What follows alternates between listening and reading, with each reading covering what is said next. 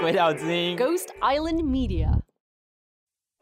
有些时代它的药物滥用就非常多，像一九八零的美国；那有些时代就是它连酒都不能喝，像一九三零的美国。那短短的五十年呢，所有的物质来来回回就有这么多的挣扎，很多人在中间的人生被扭来扭去。大麻其实是被污名的，对不对？大麻事实上不会上瘾，对不对？大麻怎么怎么对不对？我都会说，对专家来讲，这个问题真的很难回答。我很难跟你说对或不对，因为我觉得我讲对或讲不对，都无法充分展现我对这个问题真正的认知。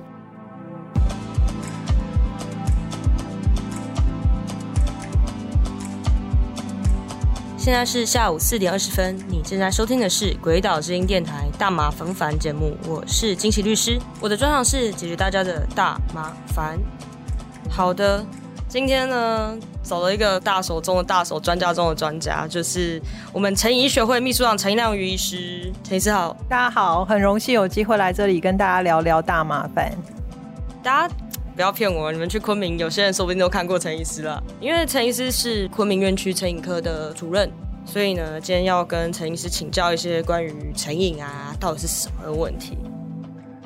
那就是可不可以请陈医师跟大家介绍一下什么叫做成瘾？成瘾在这个社会上其实有三个重要的观点。第一个观点就是我自己一直 promote 这个医疗模式，那证据也非常多。打从二十年前呢，现在美国药物滥用署署长先发表的第一篇证实成瘾的大脑跟不成瘾的大脑长得不一样之后，说服大家说成瘾的大脑是生病的，这个是成瘾医疗模式最重要的证据。那第二个部分，目前世界上绝大多数的国家都有毒品危害防治条例，基本上是直接定义施用毒品就是犯罪。那这是目前很多国家采用的观点，也包含美国。第三个观点是社会学的观点，使用成瘾物质是一个帮助自己融入社会的方式，所以是比较边缘的人会使用。譬如说，喝酒的人很多是忧郁症，他想要协助自己适应社会，所以会去喝酒。所以成瘾究竟是什么？它有医疗上的解释，有法律上的解释，那也有社会学上的解释。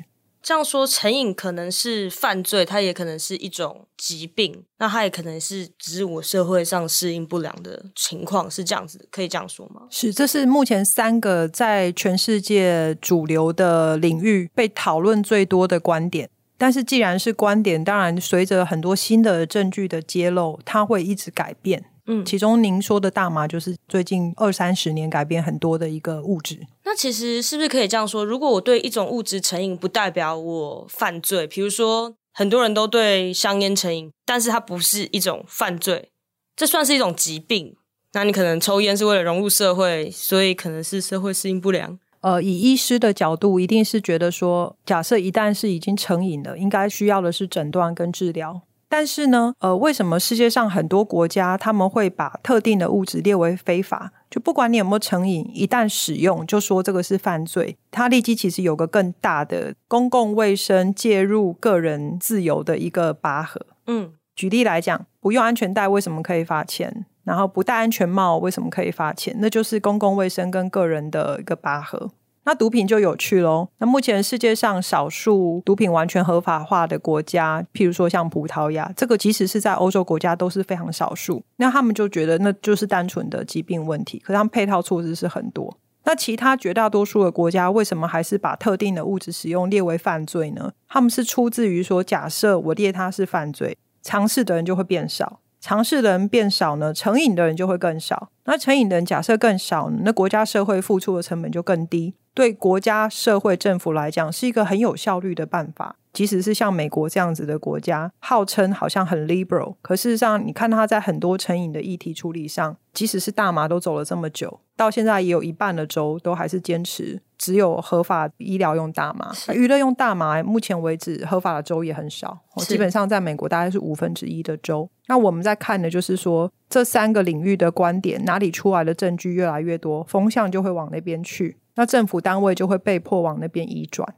是，那再请教陈医师，是不是之前有人说有什么分生理成瘾跟心理成瘾？嗯，一般人讲的生理成瘾是指说耐受性跟戒断，譬如说我越用越多，这叫耐受性。那什么叫戒断呢？是一旦不用，就譬如说会有一些坐立不安啊、失眠啊。以酒精来讲，一旦不用就是冒汗、手抖，这个是最清楚的症状，所以这个叫戒断症状。他们把这个归类为生理成瘾。是，那心理成瘾，他们说的描述叫心瘾。那心瘾我们医学上叫 craving，就是渴望那个物质。就即使你没有冒汗、没有手抖、没有失眠、没有焦虑不安，你还是会渴望那个物质，那个叫心瘾。可是大家要知道，所谓生理成瘾跟心理成瘾是比较旧的概念，比较新的概念，事实上包含很多医学证据。我会告诉你，即使是心理成瘾，你大脑的核磁共振跑出来都跟没有成瘾的人不一样。所以，其实成瘾真正的概念是，它是一个绑架意志力的疾病。所以，你觉得这个人很有趣，他可以是个好爸爸，他可以是个工作上非常出色的人。但是他一旦遇到他的成瘾物质，他会失去意志力。那这个社会很喜欢用意志力批判一个人，就说啊，你连吃都控制不住，你这个胖子你能做什么？可是明明就有很多吃都控制不住的人，像我就是。可是明明其他领域做的很好，对。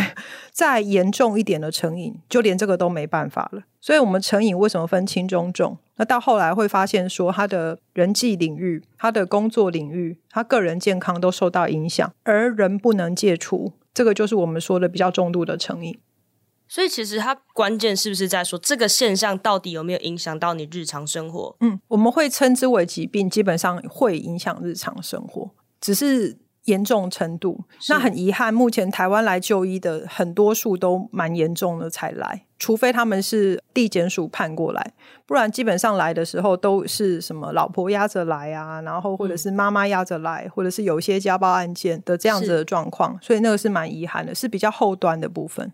除了说我们所谓说的毒品啦，毒品成瘾之外，其实酒精跟尼古丁成瘾是不是？在如果它严重的情况下，也是会影响到日常生活。当然是，当然是。哦，尼古丁也很清楚。吼，你跟很多高阶主管开会，他们假设香烟还没有戒的话，必须要去外面哈一根长进来开会。那酒精也相当清楚。哦，酒精成瘾的蛮多人，身体、心理、社会都受到影响，但是无法戒除。那像陈医师，您的门诊会有出现？就是说我我要来戒酒的，或者是我要来戒尼古丁的这样子。呃，尼古丁目前会我们会转到加医科去，是哦，因为国家健康署有方案。那戒酒的非常多啊，是。非常多，所以其实这个门诊不一定就是只是借所谓的成瘾性药物嘛？不是，我们成瘾门诊酒瘾还是大宗，因为毕竟是合法物质。那台湾受到酒害影响，酒精成瘾的比例蛮高的。嗯，那这几年在我们大力的倡议之下，会因为知道酒精成瘾是个疾病，不只是意志力的问题，是医疗可以处理的问题，而来主动来门诊求助的人还蛮多的。那大部分反而是毒品的部分，嗯。呃，八成以上都是地检署判过来，哦，叫做缓起诉附带戒敏治疗，是比较少说毒品使用者还没有成瘾自己跑来，这个倒是比较少。嗯嗯，所以就是在您的门诊里面最常出现的是酒，对就最大宗是酒。那接下来是有什么特定的物质吗？比如说，呃，台湾的数字是这样子，所以台北也不例外。所以全台湾二级毒品使用最多的就是安非他命。哦，那目前为止大麻陆陆续续在成长。那摇头丸在下降，摇头丸在下降。对，那安非他命最近几年又有上升的趋势。嗯，目前全台湾的缓起诉都只有一级跟二级才会有地检署判过来，那三四级基本上都是上课追踪辅导。所以全台湾的成瘾门诊，假设是有接缓起诉附带戒瘾治疗，都是一级跟二级。是最近大麻是有快速增加吗？还是它就是慢慢的多起来？嗯，我问了一些警察局的负责一些方案的长官呐，那他们那边是略增加，没有大幅增加。嗯，那假设是被地检署判来还起诉的部分，有两边吼，台北市的部分，就我所知是稍微增加，那新北市的部分，就我听到的是差不多。所以好像跟媒体上的呈现有一些些落差，是因为感觉媒体上好像成长的幅度非常大，对，那不太确定是媒体呈现大，还是说因为都是一些比如自己种或从海外购入，所以都上了媒体。那实际上的数字目前看到倒是没有所谓大幅要进，倒是没有看到这样子。嗯，所以其实就是都持平，大中真的台湾成瘾所谓的毒品的问题，还是以。安非他命为主。以目前数字看是这样，没有错。嗯，那会有海洛因的，海洛因下降蛮多的。我们大概在两千零六年就是引进了美沙东治疗，那当时是主要是为了处理这个海洛因共用针头的问题。嗯，那二方面也是可以借由这个美沙东治疗，让这个海洛因成瘾的病人身心灵比较稳定。哦，不然那海洛因戒断是非常痛苦的，打滚啊、流鼻涕啊、肚子痛啊等等的。吼。那目前为止，其实十二年来哦，海洛因在法务部的数字是下降了五分之四。哇，对，所以是引进了美沙酮之后是处理的非常好。那再加上我们现在卫福部新口司又给了这个定基原分医的补助方案，等于是说让这些病人呢戒除海洛因之后，在取得医疗的过程，那个费用不要昂贵到他负担不了。所以我们还是希望引导他，所以下降他治疗的屏障。假设你把治疗屏障拉到很贵，那他还看我一次门诊两万块，他买个海洛因一万块，那你就说这还好啊，我协助你戒海洛因。可是事实上对他来讲，你就是叫他继续用，因为他那个已经成瘾了。是，那这样子来说，治疗安非他命有没有像类似美沙东疗法这种？因为说好了，大麻戒瘾有会依赖其他的物质，像美沙东这样子帮忙吗？应该这样讲吼。很多人都会说安非他命成瘾性很高，那大麻比较低。嗯，那这个在数字上来看，其实必须要看更广大的数字。那安非他命在台湾用到出事的，我们看到是很多很多幻听啊、妄想啊，然后最后甚至演变成视觉失调症的这个社会案件也非常多。那它目前为止，全世界并没有任何国家的食药署有合可任何治疗安非他命成瘾的药物。不像美沙东，它有海洛因，吼，不像我们戒酒有所谓的戒酒定，它是没有任何药物可以说我这个药就是来治疗安非他命成瘾的，是没有。所以目前安非他命的治疗都是处理它所谓的共病，就譬如说他有幻听处理幻听，他有忧郁处理忧郁，再加上一些行为疗法，嗯，请他来门诊验尿，然后假设做得好给予鼓励，就是行为治疗嘛，吼，想善法恶的这个回馈机转，基本上是用这样子。那目前大部分门诊大麻的单纯上瘾，而且来看的也有，比例不高是，但是呃，大麻的治疗基本上也比较像是用行为治疗，然后看他有没有共病哦，是不是有忧郁、有焦虑、有失眠，那协助处理。那大麻这个特色是这样子，它跟安非他命不太一样的地方，就是它引起的被害妄想、幻听等等智商伤害的比例不是这么高。比起同样是安非他命，的确不是这么高。这个凭良心讲是这样子。所以以大麻的患者在门诊上会需要用到抗精神病药物的，目前是至少我门诊是一个手指头数得出来。但是安非他命的比例就真的很高，好几个都会有幻觉、妄想这样子，而且是起起伏伏的。他可能这段时间用很凶，就突然回门诊就说那只猫都在看我，这个猫我觉得它对我不利。你就说啊，天哪，你怎么会变这样？不是上礼拜还在上班吗？但是呢，请他少用一点，那加上一点抗精神病药物，两周后回诊，他可能又恢复正常了。那再严重一点，当然就会去住院了。很少看到大麻使用者跟你说，那个猫一直在看我。那大麻的患者通常在您的门诊有没有比较什么特殊的？哦，有啊，这个我也公开在科学月刊写过，就是大麻使用者很多在我门诊，他们都会说，他们觉得大麻是天然的。那事实上，我也会跟我的这些病人讲，不是 natural 就就是 is not harmful。那第二说，这么多年来，我没有看过大麻上瘾导致家庭或者是学业受到破坏，其实也有，嗯，哦，因为看的病人毕竟比较多，哦，专门在看成瘾病人，哦，就不是一般精神科而已，所以陆陆续续我有看过，在国外非常严重的大麻上瘾，所以从国外回来治疗休学，这个我遇过，然后我也遇过说大麻上瘾而在闹离婚的。哦，因为家人不太能接受。那虽然他也是国外回来，一直说这没什么，可是到后来，事实上他也没办法去工作。那这个是占门诊非常非常少数，但是零零星星是看过。所以我要稍微平反一下一些迷思，就是说，当我们在说什么物质不会上瘾的时候，不要忘记很罕见的物质也有人上瘾。所以这是一个很二分法的论述，所以我们评估的是所谓的 abuse potential 被滥用的潜力，或所谓成瘾的潜力到底是多少，来决定很多政策跟后续的追踪辅导。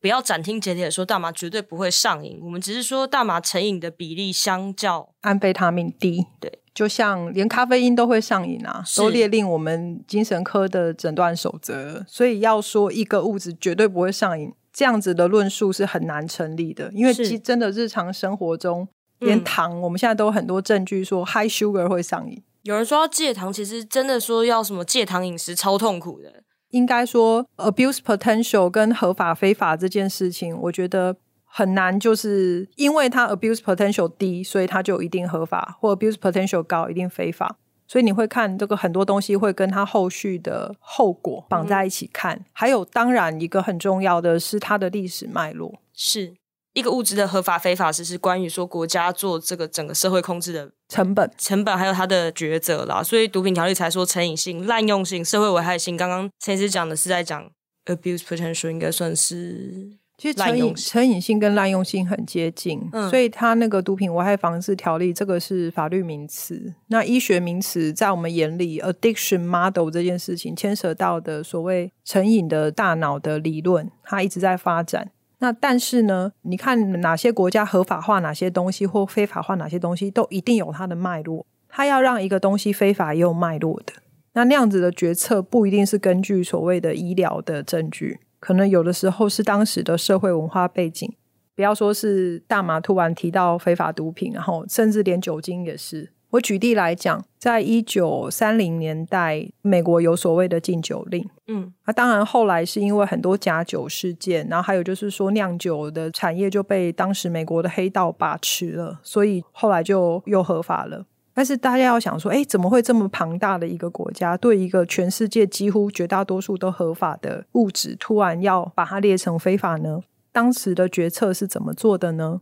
这件事情就很有趣。你再回去看的话，就发现那是他经济大萧条的时候，所以他有很多宗教团体在倡议，我们要节制，我们要禁欲。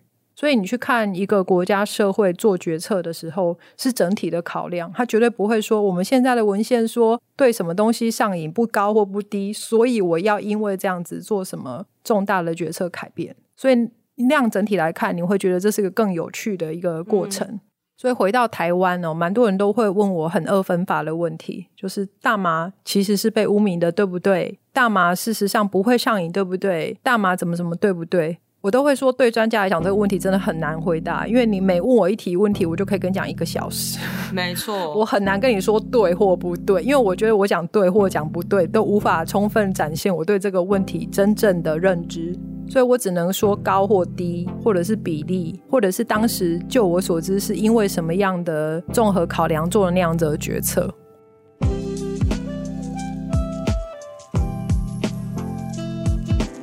最近听到有来自我们听众好朋友的回馈啊，他说呢，他本来只听三本著，就是排行榜前三名，但是他那天想说，嗯，今天无聊来刷个榜好了，就哎喂喂大麻这是什么？然后一听之后，哇塞，惊为天人，这是他自己讲的，就决定上网 Google 之后发现说，哎呀，这只是木质啊，来抖，就干爹一个月就抖了一零一零，你知道为什么一零一零吗？因为一零一零是我们的捐款上限。啊，你说这个上限这个数字怎么来的？因为我们是十月十号出生的哟。双十节那天要吃冰淇淋，知道吗？除了吃冰淇淋之外呢，如果你也愿意把吃冰淇淋的钱呢，每个月抖内让我们继续做节目，也是非常的欢迎。一百块不嫌少，一零一零不嫌多，再拜托大家干爹干妈惹，可以上我们泽泽募资参考我们的方案哟。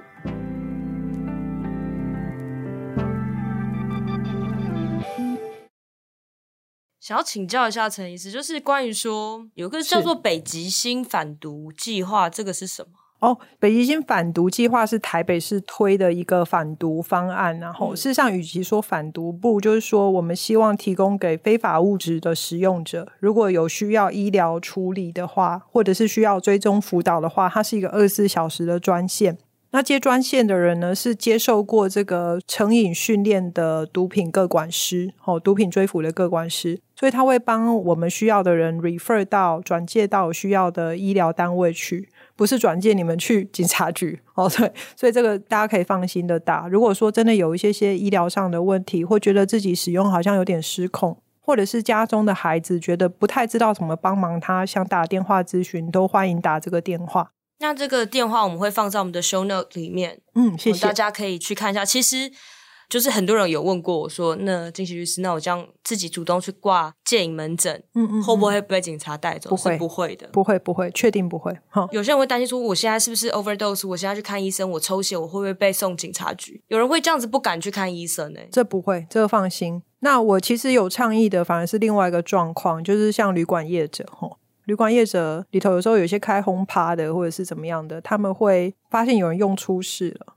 那我陆陆续续有看到一些社会案件，是他用到出事，明明还有救，可是那些人怕说被人家判说什么毒品已致人于死，就不救他，就自己一群绕跑，然后把人放在原地。这个是我每次去旅馆工会演讲，我都跟他们讲说，你们要跟业者讲。所以后来毒品危害防治条例三十一之一修法，是希望业者知情应该要报，其实是希望要救这群人。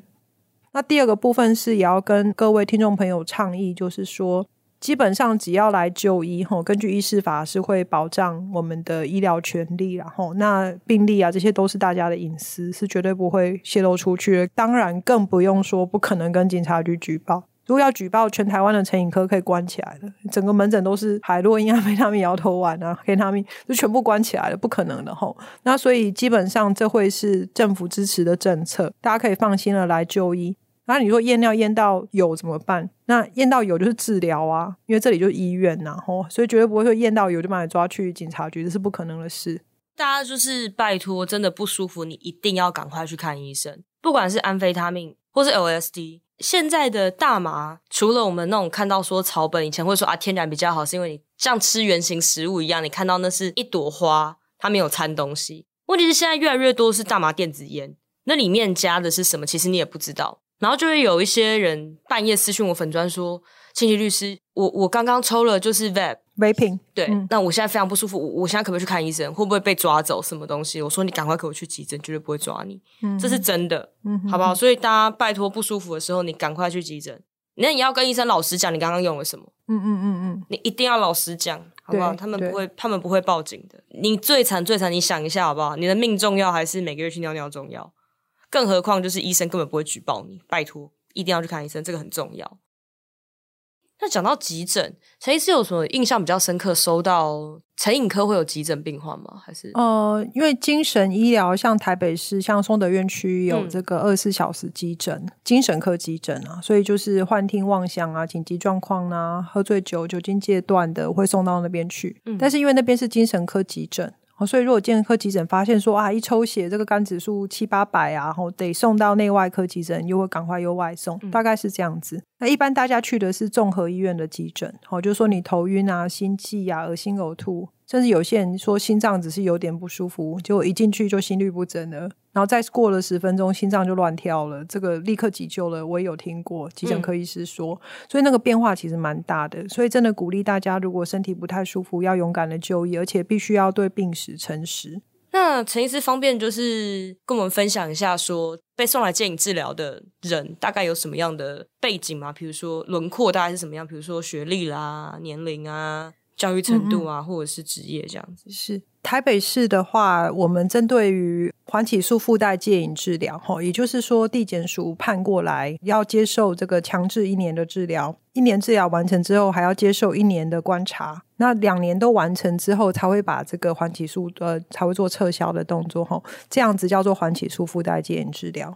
那过去十年下来，每年大概有四百到八百个人左右可以接受这样子的治疗。而前提，大多数九成五以上都是初犯，累犯绝大多数都是乐界，但是并不代表初犯就可以治疗，他还会考量很多，譬如说犯意啊，有没有工作啊，再犯的可能啊，因为万一再犯，他们缓起诉撤销，这个对检察官来讲也是蛮麻烦的事情，在司法的处理上面，那所以绝大多数这类初犯的。得到缓起诉戒瘾治疗的机会，四成一以上都是大学以上的学历，哦，硕士、博士也有。那九成四是有工作的，所以大部分都是有正职，full time 在工作。有些是学生，那这样子人会比较有机会得到缓起诉附带戒瘾治疗。他们会有一个评判再犯的标准。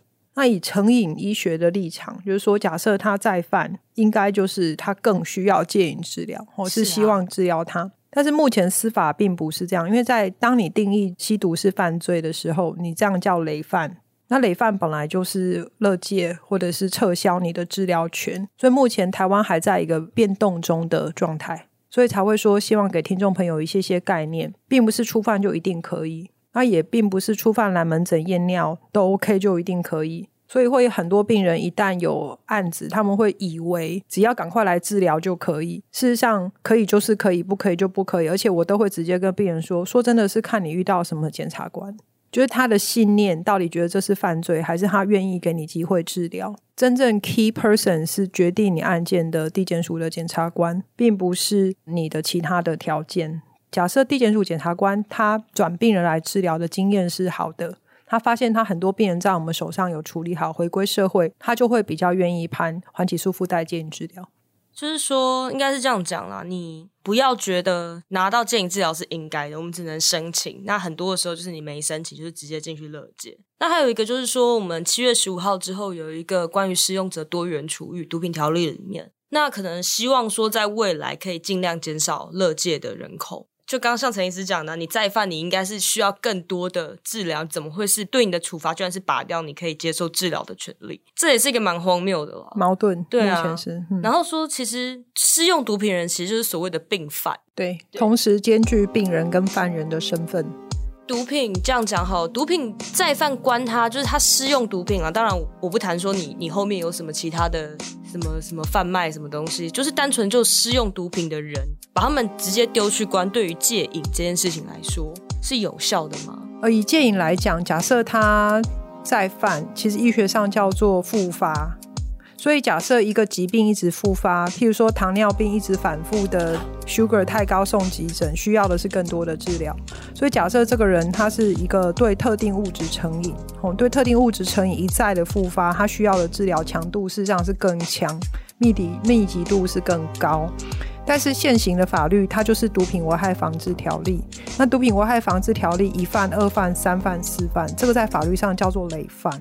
所以法律会有法律的观点，医学会有医学的观点，所以我也不竟然说我们医学就是最大最好，所以我们就是完全的凌驾法律的观点。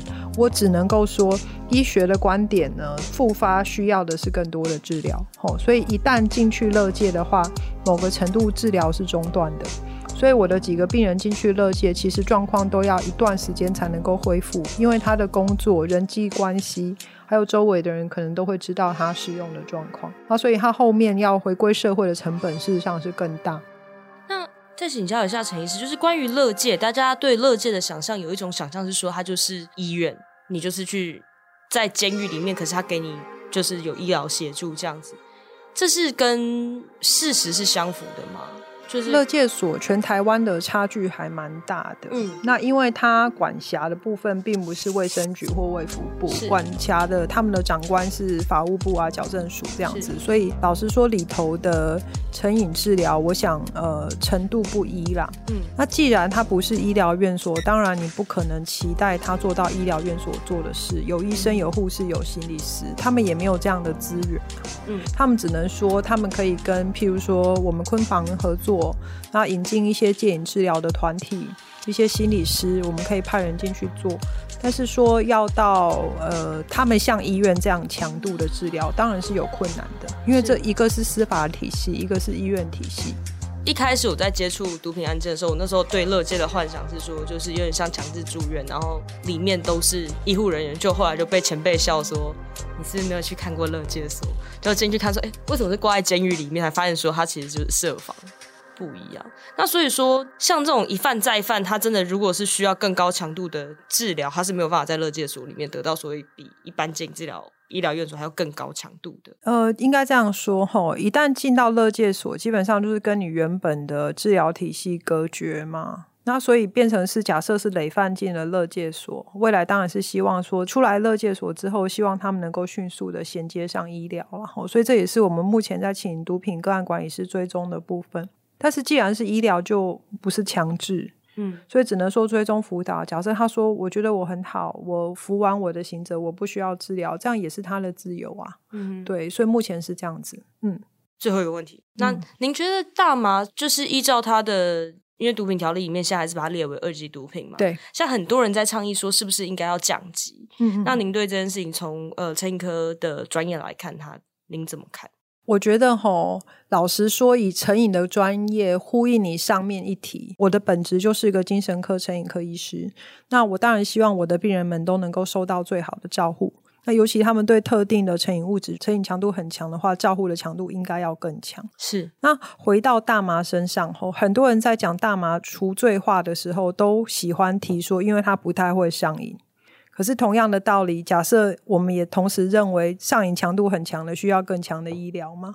所以其实很多前后论述，你仔细去看，倡议者的很多论述自己都是矛盾的。嗯哼。所以对成瘾治疗来讲，我们看的不是大麻或安非他命或摇头丸，我们看的是假设你的强度很强，我们认为可能你有幻听妄想，或者是你对特定物质影响到你生活非常多，甚至生理非常多，我们都希望他能够接受成瘾治疗，而不是乐解。嗯，这个东西是不分是不是大麻，是。那用这个来讲说，因为大麻很少那个状况，所以我们要除罪，这个逻辑跟我们根本是相反的。嗯，老实说是相反的。假设他用安非他们用到乱七八糟，我有病人都已经语无伦次，还在关，我也看不懂在关什么，因为他可能连对话都有问题，就变成可能就是派医生一个月进去开一次药，那那个药可能又不是像我们常年看他八年九年的医师开的药这么适合他，因为大部分的医师是第一次看他嘛。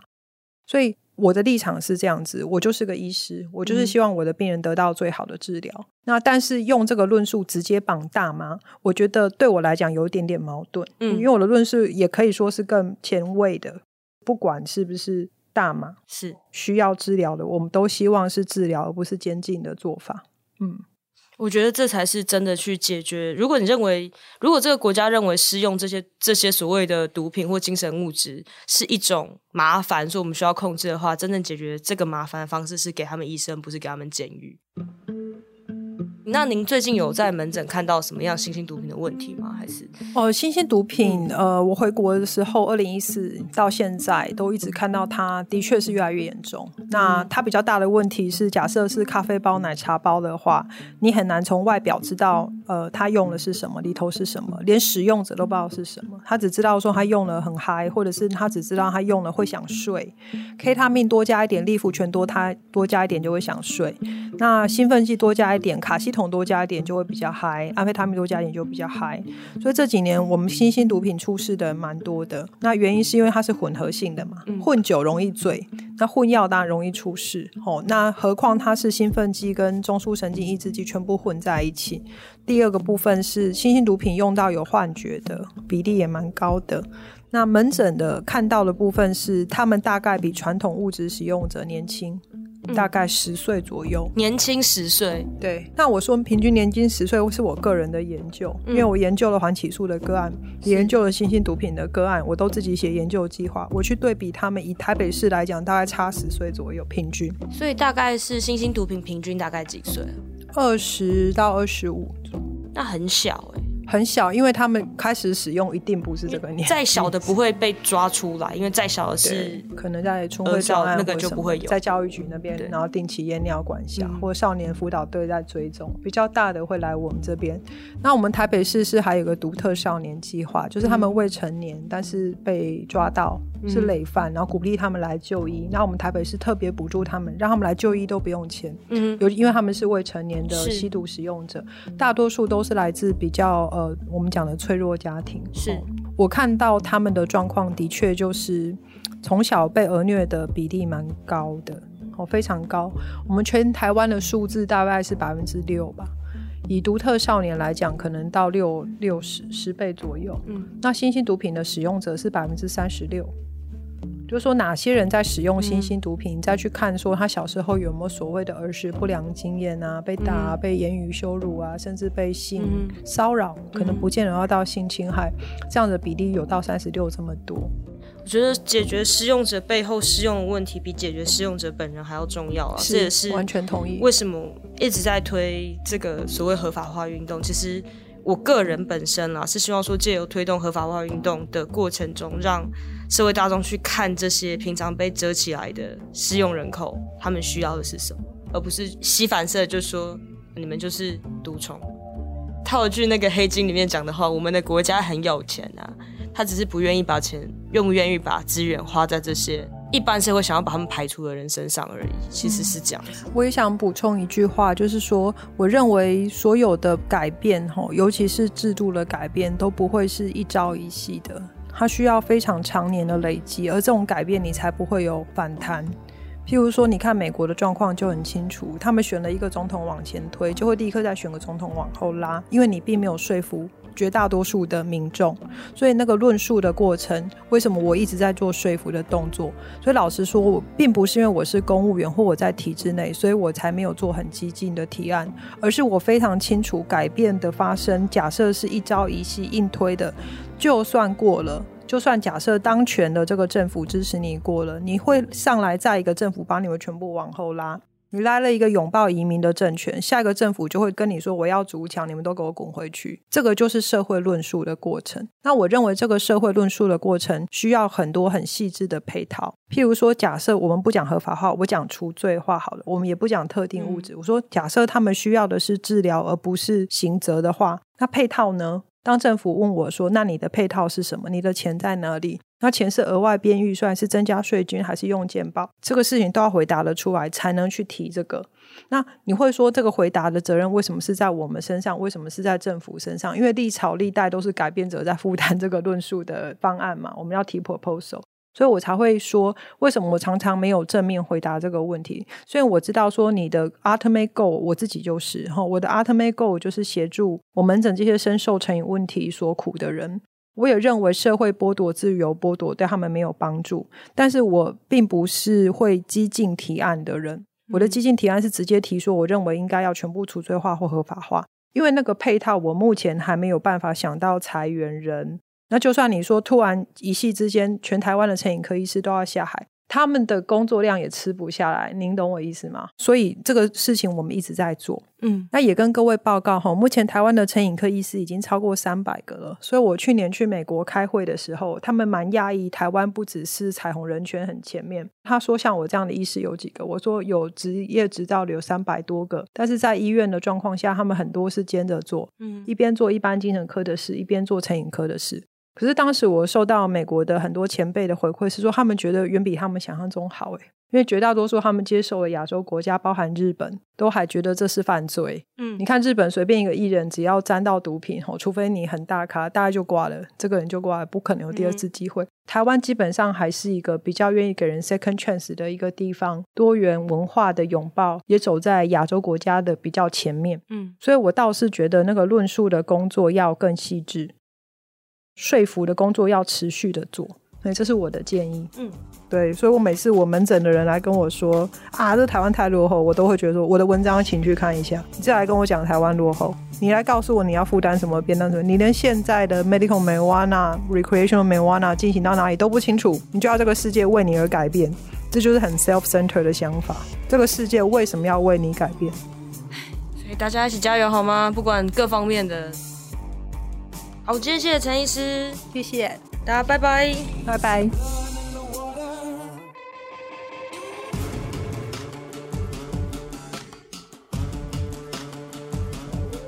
以上节目为主持人个人经验分享，非鬼岛立场，亦非真定特定案件，提供法律咨询服务。大麻烦不烦？由李金奇律师主持，鬼岛之音凯西制作，玉成剪接混音，在 Future World 录音。大麻虽有神奇疗效，但过度使用还是会让你脑袋坏掉。